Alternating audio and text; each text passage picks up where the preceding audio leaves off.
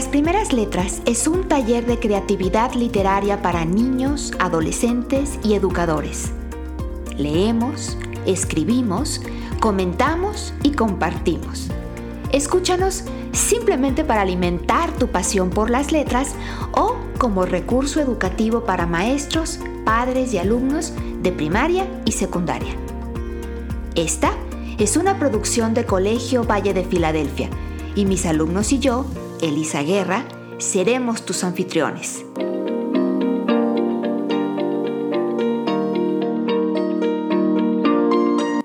¿Ya estás listo?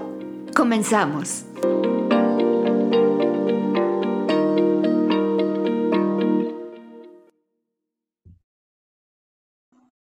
Cada poema es único. En cada obra late, con mayor o menor grado, toda la poesía. Cada lector busca algo en el poema y no es insólito que lo encuentre. Ya lo llevaba dentro. Octavio Paz, escritor mexicano, Premio Nobel de Literatura 1990. Hola, sean todos muy bienvenidos al episodio 18 de nuestro podcast Las Primeras Letras, taller de literatura creativa para niños.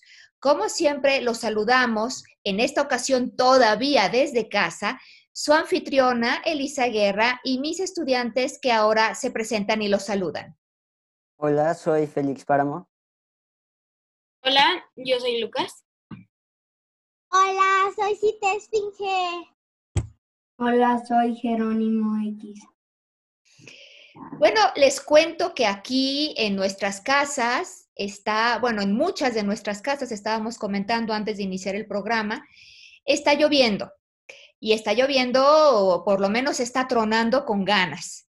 Entonces, esperemos que no tengamos interrupciones en, en el Internet, en nuestras conexiones. Ya sabemos de por lo menos una de nuestras estudiantes, Felicia Cat, que no tiene internet en este momento en casa y que pudo avisarnos que no podrá conectarse a menos de que le regrese el internet en otro momento. Y eh, suponemos que algo pudo haber pasado similar, no lo sabemos, también con Cairulio. Y con Jorge, que aunque esté en Chile, es, es poco probable que justo en este momento también a él esté lloviendo por allá pero no está en este momento con nosotros. Quizá ellos, algunos de ellos, se vayan integrando si logran resolver cualquier cosa que sea que estén teniendo de problemas, se irán integrando a nuestro programa. Pero mientras tanto, nosotros comenzamos y vamos a comenzar platicando de este gran escritor mexicano que fue Octavio Paz. Les cuento, chicos, Octavio Paz nació en la Ciudad de México el 31 de marzo de 1914 y murió el 19 de abril de 1998 a la edad de 84 años. Cuando Octavio Paz nació, bueno, pues era la plena época de la Revolución Mexicana. De hecho, su papá se fue a vivir a Estados Unidos como representante de Emiliano Zapata, uno de los revolucionarios, y esto fue apenas unos meses después de que nació Octavio. Entonces, la mamá de Octavio se fue a vivir con su papá, con el abuelito de Octavio y con su hermana, y así fue que Octavio Paz pasó los primeros años de su vida al cuidado de su mamá, su tía y su abuelo materno. Tiempo después, la familia se reunió en Estados Unidos con el papá de Octavio y ahí Octavio comenzó a ir a la escuela. Y él mismo cuenta que como no hablaba ni una sola palabra de inglés, le costó, bueno, muchísimo trabajo comunicarse con sus compañeros, que desde el primer día de clases hubo burlas y acabó peleándose. Regresó a su casa con la ropa desgarrada, el ojo semicerrado por el trancazo y la boca rota. Dos años después regresó a México, comenzó a ir a la escuela en México y ¿qué creen? Le pasó exactamente lo mismo, pero esta vez con sus compatriotas. Otra vez se burlaron de él y otra vez hubo puñetazos. Bueno, eh, tuvo una, una, infancia, digamos, interesante entre eh, las cosas que hacía su papá, que se iba con mucha frecuencia, con mucha frecuencia estaba ausente, de hecho, eh, el papá de Octavio Paz era alcohólico y murió arrollado por un tren más o menos cuando Octavio tendría unos 20 años de edad. Eh, supongo que saben lo que significa alcohólico. ¿Alguien nos quiere decir? Yo. Ok. Luca, eh, no, Félix. Cuando eres adicto al alcohol, Sí, exactamente. Un alcohólico es una persona que no puede controlar eh, la cantidad de alcohol que toma y obviamente eso también puede generar muchos problemas en la familia y puede ocasionar accidentes y en este caso eh, así fue como murió el papá de Octavio Paz. Estaba, pues estaba borracho y no se dio cuenta y lo atropelló un tren. Se le, se le cruzó al tren y lo atropelló al tren. Entonces, imagínense qué, qué cosa tan difícil para Octavio, un muchacho de apenas 20, 21 años, que su papá muriera de esa forma. ¿Y qué hacemos los escritores cuando tenemos penas muy grandes, cuando tenemos dolores muy grandes? ¿Alguna cosa que se les ocurra que podamos hacer los escritores? A ver otra vez, Félix. se liberan escribiendo. ¿Sí? Y eh, se acuerdan que cuando platicamos con Patricia Ortiz nos decía que justamente la poesía nos podía servir como catarsis. ¿Quieren que les comparta eh, un poema que Octavio Paz escribió con respecto a la muerte de su padre? No quiere decir que lo escribió inmediatamente después, de hecho creo que fue muchos años después, pero esto es algo que se, que se lleva, que se carga durante muchos años. Les voy a, leer eh, un fragmento de lo que él escribió con respecto a su papá. Del vómito a la sed, atado al potro del alcohol, mi padre iba y venía entre las llamas. Por los durmientes y los rieles de una estación de moscas y de polvo, una tarde juntamos sus pedazos. Qué fuerte, qué fuerte chicos, pero así fue como él eh, logró hacer sentido de este evento tan doloroso en su vida. Ahora, de Octavio Paz, ya habíamos leído antes un poema chiquitito, chiquitito, en otro de nuestros programas. Se los voy a leer a ver si se acuerdan de qué programa fue. No me importa tanto que me digan qué número de episodio fue, sino si se acuerdan de qué hablamos, cuál fue nuestro tema cuando yo les leí este, este poema que les comparto nuevamente y que es de Octavio Paz. Hecho de aire, entre pinos y rocas, brota el poema. ¿A qué le suena esto? Haiku. Exacto, si te esfinge, es un haiku. Ya habíamos hablado de Octavio Paz. Cuando tuvimos aquel episodio que dedicamos a los haikus, hablamos de Octavio Paz y leímos ese, ese haiku. Bueno, yo les tengo otro poemita de Octavio Paz y lo vamos a analizar para que ustedes me digan si consideran que es o no es un haiku. Se llama Próximo Lejano. Anoche un fresno, a punto de decirme algo, cayóse. ¿Qué dicen ustedes? ¿Es haiku o no es haiku? ¿Cómo le podremos hacer para saber? Eh, contarlas, este, medir las sílabas o algo así, no sé. Medir las palabras, no. no. Ok, ¿les parece si lo Sí, medimos? eso. ¿Cómo, ¿Cómo sabemos que es un haiku? Lo medimos, pero ¿qué medidas tenía el haiku? ¿Se acuerdan? Sí, Tres versos, cinco, siete, Sí. cinco. sí, Exactamente, muy bien. Son tres versos con medidas de 5, 7, 5. Jerónimo, ¿quieres medirnos el primer verso? ¿Cuántas sílabas contaste, Jerónimo? Anoche un fresno. cinco. ¿Cinco? ¿Cinco? Lucas y si te esfinge están de acuerdo con cinco? Ok, estoy viendo que Lucas dice que sí y si te esfinge también dice que sí. Díganme una cosa, ¿tenemos sinalefa en este verso o no hay sinalefa? Sí, Sí hay sinalefa. ¿Dónde está la sinalefa? en, Eh, A ver, Lucas. la yo, última eh, yo digo noche y un. y fresno y luego con el siguiente verso la A. Ahí no, porque ahí precisamente Ah, no, sí, cierto, sí, cierto, sí, cierto. rompemos. Ajá. Exacto. Entonces, ¿en dónde está la primera? Aquí, en el círculo. De hecho, Dale. creo que es la única sinalefa que Ajá. hay en este poema. sí, Anocheun. Esa es la sinalefa. Anocheun, exacto. Quien quiera que la haya marcado ahí, ahí tenemos la sinalefa. Anocheun fresno.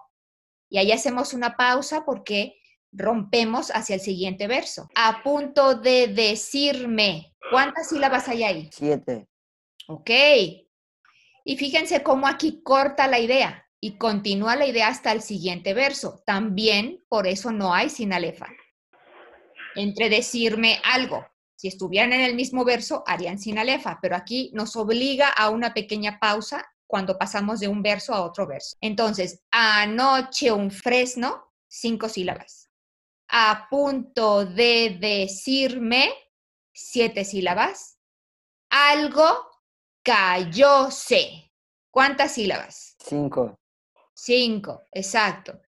En este poema ni añadimos ni quitamos sílabas. ¿Por qué? ¿Qué tendría que pasar para que añadiéramos o quitáramos alguna sílaba al final? No terminan en aguda. ¿Ok?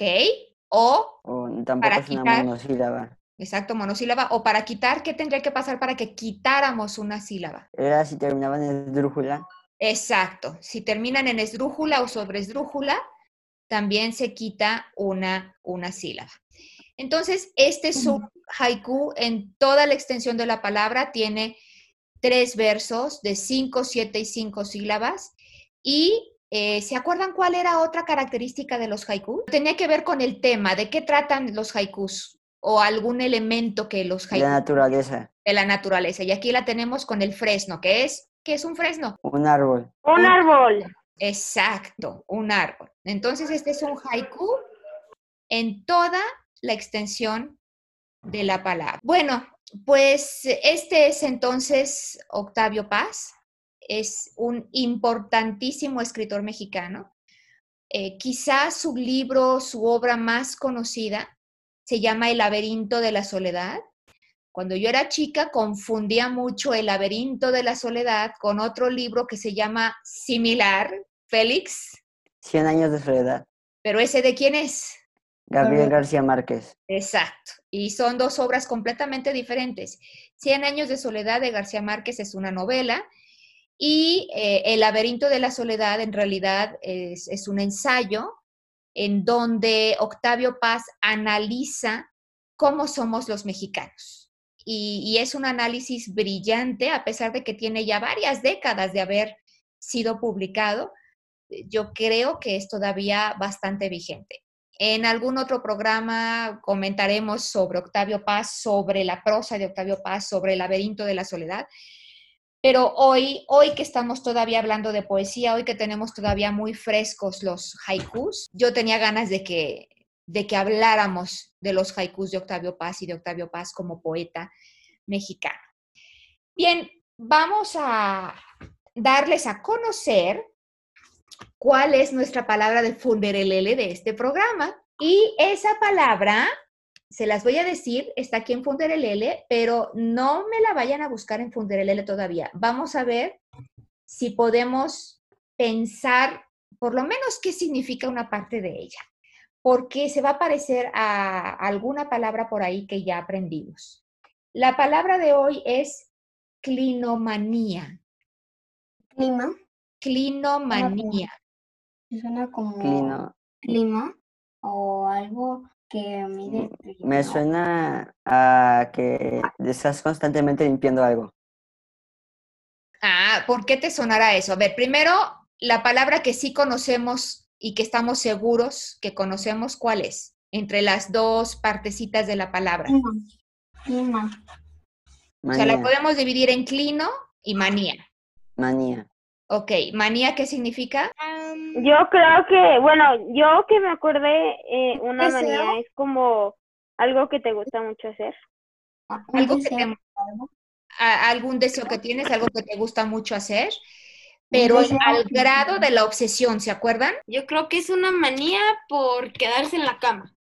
Bueno, eso es exactamente. Es el deseo extremo e incontrolable de permanecer en la cama. Ahora, hace ratito alguien decía que era una obsesión por limpiar y no los culpo porque Clino de repente les hizo pensar en una palabra en inglés que conocemos, Sí. ¿no? Yo creo que por eso fue que lo, que lo dijiste, Félix, y a mí no se me había ocurrido, pero Exacto. creo, sí, es una idea bastante creativa, ¿no? Sin embargo, eh, esta palabra específicamente viene de manía, que ya la, que ya la conocemos, que es eh, pues impulsos locos y obsesivos, nuestras pasiones.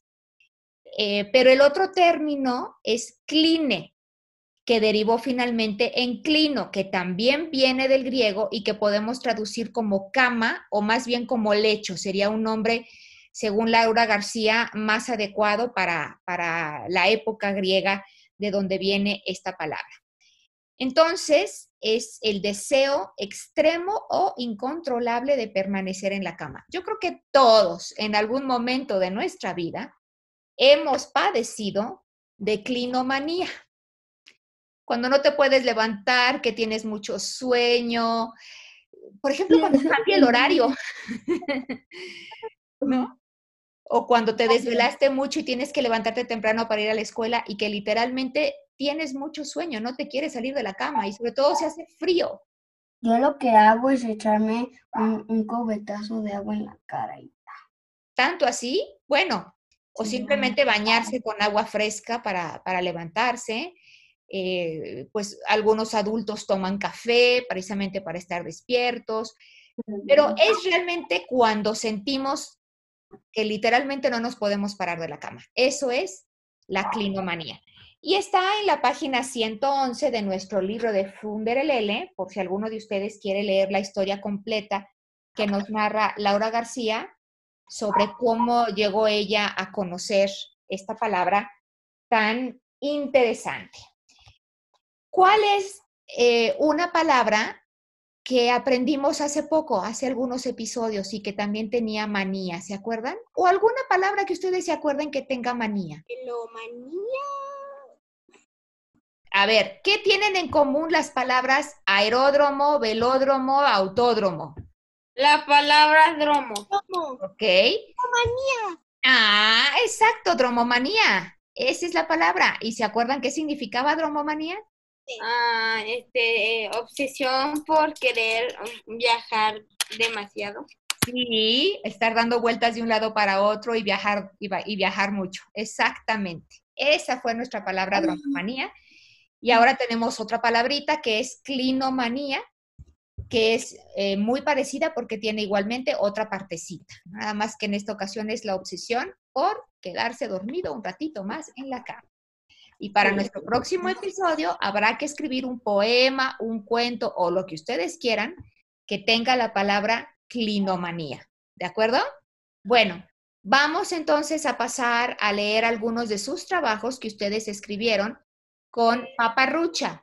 Pero antes de pasar al primer trabajo, que es de Félix, el primero que nos lo envió, cuéntenme qué significaba la palabra paparrucha que aprendimos en el episodio pasado. A ver si te esfinge que has estado más calladita. Significa noticia falsa. Exactamente, noticia falsa. Y la consigna era, la misión era Félix, ¿quieres decir algo? Yo también investigué aparte y vi en el diccionario que decía tontería o cosas sin sentido. Así es, una tontería, una cosa que no tiene sentido o una noticia falsa. Efe- efectivamente tiene las dos acepciones. Y las comentamos en el programa, Félix, aunque le dimos más peso a la, a la acepción de noticia falsa. Y, sí, es cierto, te extrañamos en el episodio pasado, Félix, pero qué bueno que hayas también hecho tu, tu propia investigación. Bueno, Félix, vamos a empezar con tu trabajo. Cuando estés listo, adelante. La paparrucha. Mi amigo, mi viejo amigo me contó algo de una trucha y yo pensé, vaya paparrucha, que en su conciencia habitaba. Al día siguiente me subí en un parapente y, mi mente, y en mi mente resurgió la paparrucha de la trucha. Gracias, Félix. ¿Quién quiere ser el primero en comentar? ¿Jerónimo? muy creativo, me gustó mucho. ¿De qué color lo ves y te esfinge? Azul. No sé por qué. Eh, muy divertido tu poema, Félix. Me gustó mucho. Siento que es un poema para hacer reír. Siento que es un poema para hacer reír y a, mí, y a mí me hace reír. No nos dices qué paparrucha te contaron sobre la trucha, pero eh, eh, suena muy divertido el juego de palabras que haces. Al día siguiente me subí en un parapente y en mi mente resurgió la paparrucha de la trucha. Suena, es, es muy musical. Mi único comentario es que por ahí hay una faltita de ortografía que hay que revisar en la palabra conciencia. Ok, Miss. A mí también me parece súper gracioso, Miss. Aunque también me hubiera gustado saber qué te dijo de una trucha, que las truchas volaban parapente. Muy interesante, ¿verdad? Da curiosidad. Vamos a leer el siguiente trabajo, que es el tuyo, Jerónimo. Noticias falsas que, di- que divagan por el mundo queriendo ponerle mentiras a todo, engañando a las personas, viajando para poner en riesgo su salud mental, siempre tan preocupadas por la situación de la contingencia actual, los doctores que ponen a prueba todo su conocimiento y corazón para salvarnos y, y volver a la normalidad poniéndonos primero antes que su vida. Gracias, Jerónimo. Félix, ¿lo comentas? Bueno, me gustó mucho. Estaba pensando si era un antipoema o un poema, pero veo que sí tiene una rima en mental y actual, pero también me hizo dudar si era narrativo el texto, pero lo, lo que escribió me gustó bastante. Gracias, Félix. ¿Quién más quiere opinar? Pues el, el único lugar en el poema donde encontré la, paparru- no, la palabra paparrucha fue en el título. Y se vale. Sí, es como decir, la paparrucha es esto, esto, esto, esto y esto. Como lo que estás diciendo aquí es el título, una paparrucha. Eh, bueno, este, yo creo que este es muy creativo y me gustó que y creo que sí se vale porque en el pues, en el escrito dice que que o sea que es una paparrucha como va viajando por el mundo. No, este, a fuerzas tienes que usar la palabra paparrucha. Fíjate que lo que estás diciendo, Lucas, me parece muy interesante. Yo, yo creo que eh, es un poema queriendo ser antipoema, Jerónimo, justamente lo que tú decías hace rato que querías escribir. Porque está escrito en versos, aunque son versos más largos. Yo respeté el corte de tus renglones. Fíjense cómo incluso cada verso está eh, iniciando con mayúscula, o sea, era intencional que estuviera escrito de esta forma. Creo, creo que es un buen trabajo, Jerónimo, como ya les había dicho anteriormente, veo que van avanzando muchísimo en sus escritos y eso me pone súper orgullosa, me pone muy, muy, muy contenta. De pronto siento que hay, eh, que falta un poquito de claridad en, en, completar tus ideas. Por ejemplo, dice, los doctores que ponen a prueba todo su conocimiento y corazón para salvarnos y volver a la normalidad poniéndonos primero antes que su vida. Pero no dices qué de los doctores. Eh, si es poema, pues bueno, a lo mejor simplemente estás hablando sobre ellos como un, como un vocativo, como diciendo, ay, los doctores que ponen a prueba todo su conocimiento y corazón para salvarnos. Pero no estás diciendo qué hacen, qué no hacen, ¿no? Entonces, eso fue lo único que me brincó un poquito, pero nuevamente eh, igual y no es indispensable. No sé si alguien más quiera comentar al respecto. ¿Nadie más? Pasamos al siguiente trabajo y este es un poema de Si te esfinge. Si te esfinge, cuando estés lista, te escuchamos. Una paparrucha contra la verdad lucha. Es una mentirosa y siempre engañosa, que vuela cual mariposa, sin tardanza o demora. Llega muy hermosa, pero será falsa.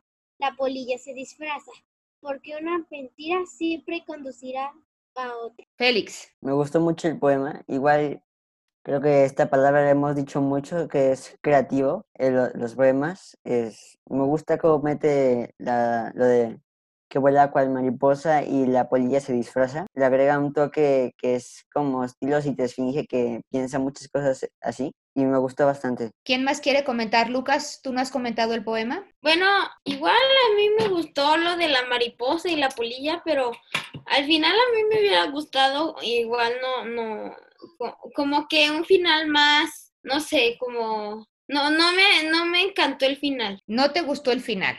Ay, no sé, porque, no sé, la verdad, simplemente como que no, no, no me llegó al oído así bien. Pues a mí también como que no me quedó bien el final, no sé por qué, pero yo pensé que el final como que iba a rimar, no sé. Ok, gracias Jerónimo. Bueno, a mí me gustó muchísimo este, este poema, Si te esfinge. Me gusta mucho, creo que tiene imágenes muy poderosas. Eh, esto de que vuela cual mariposa sin tardanza o demora es muy elocuente O sea, dice muy bien cómo son estas, cómo son las paparruchas. Las paparruchas son muy ligeras, rapidito se propagan por todos lados, rapidito llegan a todos lados. Por eso fue que utilicé esa. Sí, y fue, fue una elección muy acertada, si te esfinge, porque da muy bien la idea de que, de que rapidita y ligera llega. Aquí pusiste otra cosa, llega muy hermosa, pero será falsa. La polilla se disfraza. Ahora, hablando específicamente de las paparruchas, me gusta mucho el poema y no le cambiaría esto, esto que les estoy comentando. Pero, mm, ¿creen ustedes que las paparruchas siempre se disfrazan bonitas? ¿O puede llegarnos por ahí una paparrucha que es fea y que la gente se la cree? ¿O tiene que ser bonita para que la gente se la crea? No importa En eso, pues sí. A ver, a ver, primero, primero Lucas y luego Félix. No, no, primero Félix. Félix estaba hablando primero. Gracias, Lucas. Entonces, primero Félix. Que no importa si una paparrucha es fea o, o bonita la forma de presentación, siempre se va a esparcir de la misma manera. Sí, pero no, no puse hermosa por el sentido en que, que te hace sentir, no, sino como a, tal vez tampoco de lo que se trate, pero sino como a que tú no la ves como alguien que te quiera hacer daño, pero no por lo que diga, sino como llega, Sí, como muy, muy buena aclaración, si te esfinge. Eh, y de todos modos, eh, yo creo que sí entendimos el, el sentido. En este caso, disfrazarse hermosa significa disfrazarse de verdad, disfrazarse de que es cierta, no tanto disfrazarse bonita para que todos digamos, ay, qué linda, así nos la vamos a creer. Una noticia falsa en realidad es algo que ya estamos dando como por hecho, que estamos presentando como real, como verdadero, y, que no es así. Pues fíjense que a mí el final sí me gustó. Por supuesto, eh, aquí estamos únicamente hablando de lo que nos gusta y lo que no nos gusta, lo que pensamos, y es Te Esfinge, la autora, quien decide qué, cambios le hace, si es que le hace cambios a su poema. Esto de que una mentira siempre conducirá a otra mentira, creo yo que incluso es una manera como, como de decir, ándale, mira lo que va a pasar con las paparruchas, se van a ir haciendo más paparruchas o más grande la misma paparrucha. Sí, pero empiezan por el simple hecho de preguntarle, oye, ¿esto es cierto o no? Y con decir sí, cuando sabes que es falso, ya es otra mentira. Claro, pero a veces no sabes que es falso. Pero vamos a ver unas paparruchas que nos, que nos trajo Lucas y vamos a ver en un poquito más adelante, vamos a pensar cómo una de esas paparruchas podría crear otra paparrucha o podría traer más problemas por lo menos. Eh, creo que es muy buen trabajo, si te esfinge, muy bien, muy bien logrado, un, una muy buena fluidez de pensamiento. Me gustó muchísimo. Les digo que cada vez menos tenemos que, que platicar aquí porque han ido mejorando muchísimo la calidad de sus trabajos, pero siempre, siempre, siempre se pueden mejorar y siempre es bueno escuchar las opiniones de los demás y ustedes decidir qué es lo que quieren hacer con sus trabajos. Vamos a ver ahora el texto de Lucas que nos trae un antipoema, pero este es su antipoema de la paparrucha. Cuando estés listo, te escuchamos, Lucas. Hoy leí mi periódico y me pareció algo inusual, pues habían puesto algo sin igual. Pues escribieron tonterías de esta pandemia mundial. Era una paparrucha que me engañó en el periódico de hoy. No me quedó bien el final. No A mí tampoco me pareció bien. No, no encontraba nada, entonces pues, pues, pues ya pues decidí mandarlas. Ok, entonces digamos que estás mandando un borrador de tu poema. Sí, porque no, me- no, a mí tampoco me encantó. Bueno, se vale. Siempre podemos seguir mejorando. Siempre es un proceso cuando estamos escribiendo cualquier cosa, poesía o cualquier otra cosa. Y ahora que me doy cuenta, este, escribo muy mal. ¿Escribes qué? Muy mal. ¿Por qué dices eso? Porque como, es que como tenía poquito internet y- y iba a llover ayer, pues entonces me apresuré porque ya estaba medio lloviznando. Entonces cuando llueve, este, pues se cae la red. Entonces quería mandarlo para a las seis temprano. Bueno, pero ahí, eh, Lucas, a lo mejor escribiste de manera apresurada para poderlo enviar antes de que te quedaras sin red, pero eso no es lo mismo a decir que escribes mal. No, o sea, escribir mal en sentido de autografía o ortografía. Ah, ok, ok, sí, que fue algo similar a, que no, a lo que nos pasó la vez, la última vez. Sí, por ahí nos faltan algunos acentos, este, algunos puntos. Sí, siempre es muy bueno verificar doblemente sus trabajos antes de enviarlos. ¿Quién quiere comentar? Según un poema escrito a- al aventón, bueno, rápido, le salió, no le salió muy mal, que digamos. Hay unas buenas rimas y tiene sentido. Gracias, Félix. ¿Si te esfinge? Mm, pues no sé, Miss. El final a mí tampoco me, me gustó mucho porque no me pareció el mejor final. Yo creo que hubiera tenido un mejor verso ahí, pero por lo demás está bien. Hoy leí mi periódico y me pareció algo inusual, pues habían puesto algo sin igual, pues escribieron tonterías. A mí lo que me brinca aquí, en primer lugar, Igual ahí pues repetí mucho. Porque como tenía como, de hecho tuve cinco minutos, entonces no se me ocurría nada. ok, sí, el pues, pues, aquí hay una cacofonía. Pues habían puesto algo sin igual, pues escribieron tonterías de esta pandemia mundial. Era una paparrucha que me engañó en el periódico de hoy. Ahora, sería no imposible, pero es más difícil que nos encontremos una paparrucha en un periódico impreso, porque se supone, se supone que los, que los periódicos serios, los periodistas serios y los, los periódicos serios van a revisar muy bien sus fuentes, van a investigar y asegurarse de lo que, de lo que están publicando tiene, tiene algún fundamento, tiene algún sustento. Por supuesto, no todo mundo lo, lo hace así y hay algunas publicaciones que son más confiables que otras. Aquí Lucas nos compartió algunas paparruchas que tengo entendido que estas tú las investigaste, ¿no, Lucas? Fuiste a ver qué cosas había publicadas que fueran paparruchas. Cuéntanos un poquito del proceso que hiciste para investigar estas paparruchas. Pues, pues, este, la verdad no, no fue como de lo que primero me encontré, ya lo copié. Este, simplemente pues me metí a varias páginas y lo que se me hizo interesante, pues, este, pues lo copié, pero sí me metí a varias páginas para no sacar todo de, un- del aventón, de lo primero que encontrara. Sí, hace ratito tú nos decías antes de iniciar el programa que habías dedicado mucho tiempo a encontrar estas paparruchas. Y creo yo que son muy buenos ejemplos de paparruchas, porque como decía el poema de Si te esfinge, hay muchas eh, cosas que vienen disfrazadas, que parecen que fueran mentiras, perdón, que parece que fueran eh, cosas verdaderas cuando, cuando son mentiras. Aquí tienes la primera que dice, el virus no puede transmitirse en áreas cálidas o húmedas. Fíjense cómo aquí lo que Lucas hizo fue primero presentar cuál era la paparrucha y después pone un pequeño párrafo en donde está desmintiendo a la paparrucha con fuentes confiables. En la primera, que dice el virus no puede transmitirse en áreas cálidas o húmedas, después pone entre comillas las pruebas científicas obtenidas hasta ahora indican que el virus COVID-19 puede transmitirse en cualquier zona, incluidas las de clima cálido y húmedo, dice la Autoridad Mundial de la Salud. Y continúa abajo y dice que esta es fuente de la OMS, que es la Organización Mundial de la Salud. Tiene después otra paparrucha. Esta yo la escuché bastante. El clima frío mata el coronavirus. Es más, más bien creo que yo había escuchado que el, que el calor era el que lo mataba, más que el clima frío. O sea que puede haber para un lado y para el otro.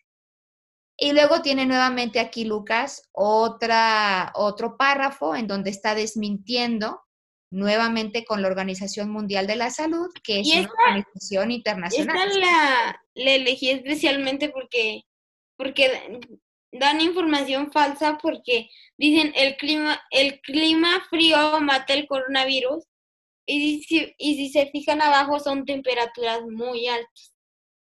Sí. Sí. Exacto. Ahora, ¿puedes darnos algunos ejemplos de dónde encontraste estas paparruchas? En Luca? internet, En diferentes fuentes. ajá. pero digamos, no eh, estoy suponiendo que no eran fuentes como la Organización Mundial de la Salud, eran, eran No, páginas. pues, no, no eran este de la de esta de, de la mundial del el OMS. Este, nomás le puse en internet este noticias falsas del coronavirus y pues ya investigué y luego este investigué las cosas reales y pues de ahí fui eligiendo las que eran mentiras. Ok, bueno, aquí lo que tú hiciste fue buscar paparruchas que ya estuvieran desmentidas. Lo que tenemos que hacer es ser muy cuidadosos porque aquí ya te están diciendo esto no es cierto, pero muchas veces vamos a encontrarnos paparruchas que no sabemos nosotros si son ciertas o no son ciertas, si son paparruchas o no son paparruchas. Y para poder eh, saber si sí son confiables o no, si sí les podemos creer o no, tendríamos que buscar información de fuentes confiables y mientras más mejor. No basta con que una sola persona lo confirme. Hay, que buscar que varias lo confirmen y que lo confirmen fuentes confiables, como la Organización Mundial de la Salud o algunas otras agencias internacionales o medios de comunicación muy respetables, como pudieran ser el New York Times, ¿no? Y aún así, no siempre hay que creernos todo lo que leemos. Hay que tener la mente abierta y el pensamiento crítico. Pero fíjense qué interesante, tomar un baño con agua caliente previene la transmisión del COVID-19, los secadores de manos matan el virus, los mosquitos transmiten el coronavirus, las lámparas de luz ultravioleta matan el virus, los termómetros infrarrojos detectan a los infectados de COVID-19. No, únicamente detectan a quienes tienen fiebre, pero no, no sabes por qué es que tienen eh, la temperatura alta, ¿no? Y bueno, tenemos que tener mucho cuidado porque a veces las paparruchas también las pueden transmitir personas que consideramos confiables o que por lo menos son muy conocidas, muy importantes. Puede haber presidentes de países que estén propagando paparruchas. Entonces, hay que tener mucho cuidado. Siempre que escuchen algo que suena poco creíble o, o, o, raro o que les haga sospechar por cualquier razón su veracidad, conviene, conviene investigar. Igualmente, antes de compartir cualquier cosa que ustedes encuentren, los memes tan famosos que circulan por todos lados, asegúrense de que lo que están compartiendo es algo que ustedes han comprobado por varias fuentes, que es cierto. Bueno. Yo quería leer mi paparrucha. ¿Puedo leerla? Ok, adelante, si te esfinge, cuéntanosla. El COVID-19 en mascotas. Noticia falsa paparrucha. Las mascotas pueden enfermarse y contagiarse COVID-19. ¿Por qué creo que es falsa? Bueno, los perros sí pueden contagiarse de, de, de COVID-19 de los humanos, pero porque somos los más evolucionados. Los animales solo infectan a los de su especie. Es muy raro que tu perro te contagie, pero sí es posible que tú lo hayas contagiado. Ok, yo no soy especialista, ni soy científica, ni nada de esto, pero lo que te puedo decir, si te esfinge, es que no basta con que nosotros creamos o no creamos que es falsa.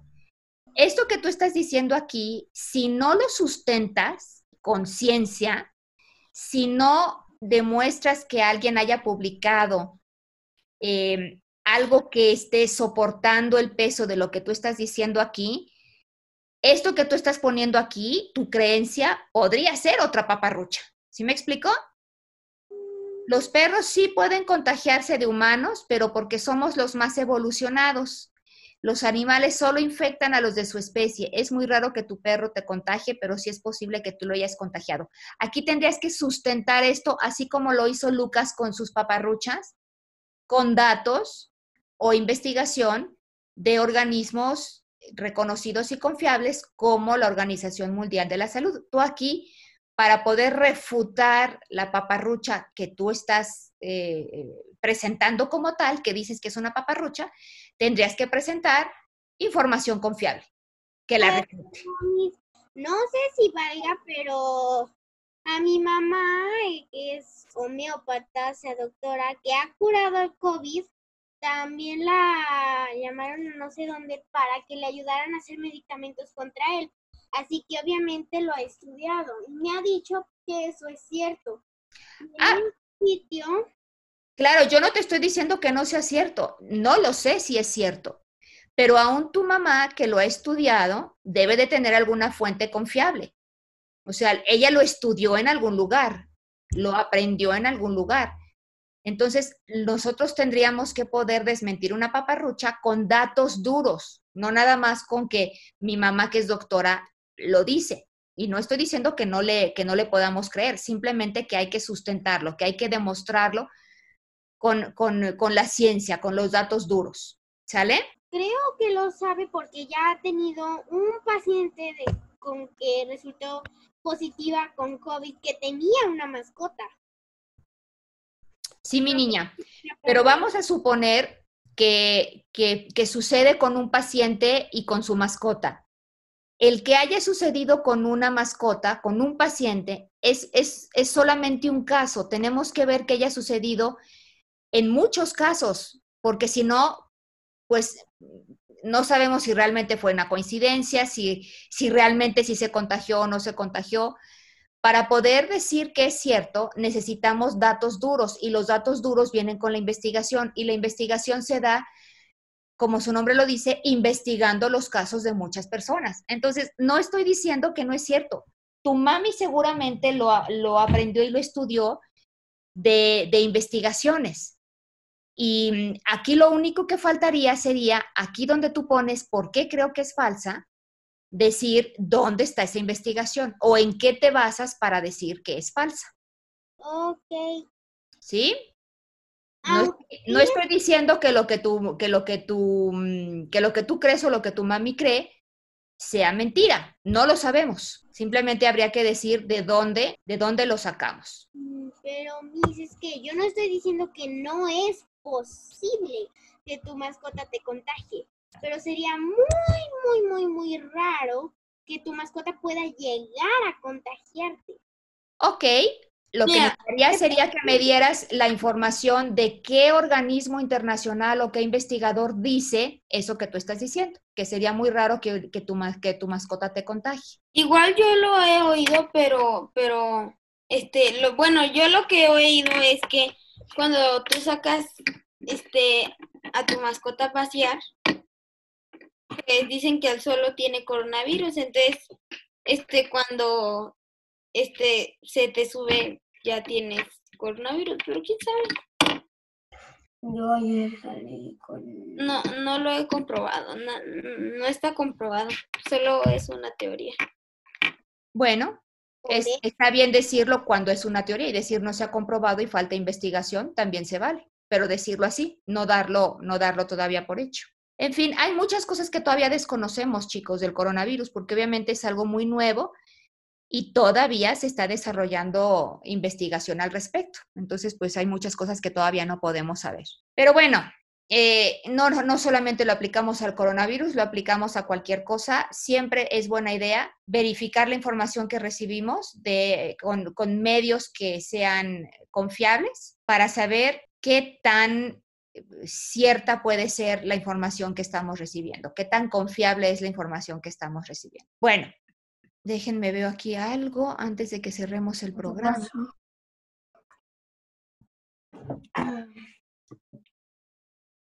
Ok. Aun cuando investigamos el pasado, hay fuentes bibliográficas o de objetos que nos pueden ayudar a saber qué cosas ef- efectivamente sucedieron en el pasado. Y ahí es difícil porque pues, no estamos ahí, no podemos ir a comprobar en qué año pasó esto o quién hizo qué.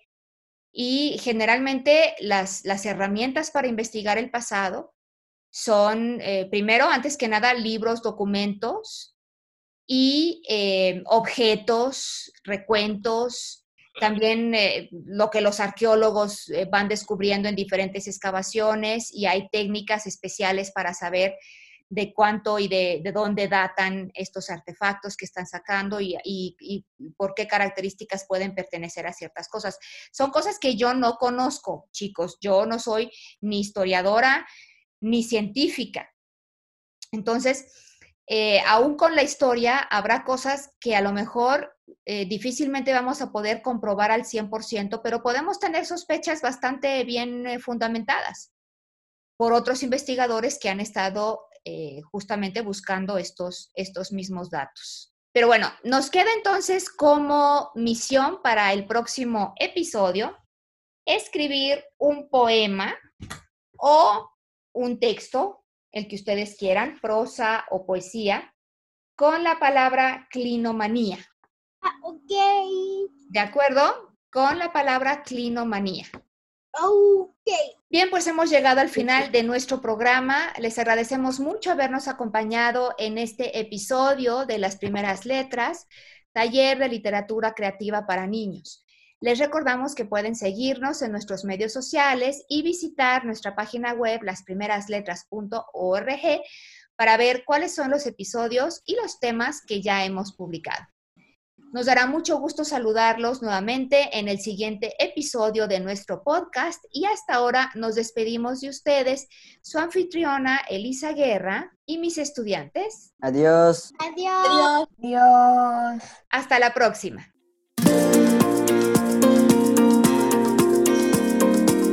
Gracias por haber escuchado este episodio de Las Primeras Letras.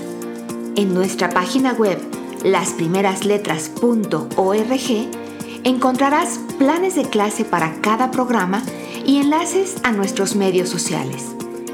Si te gustó lo que escuchaste, por favor, suscríbete a nuestro podcast y conviértete, como nosotros, en un embajador de las letras.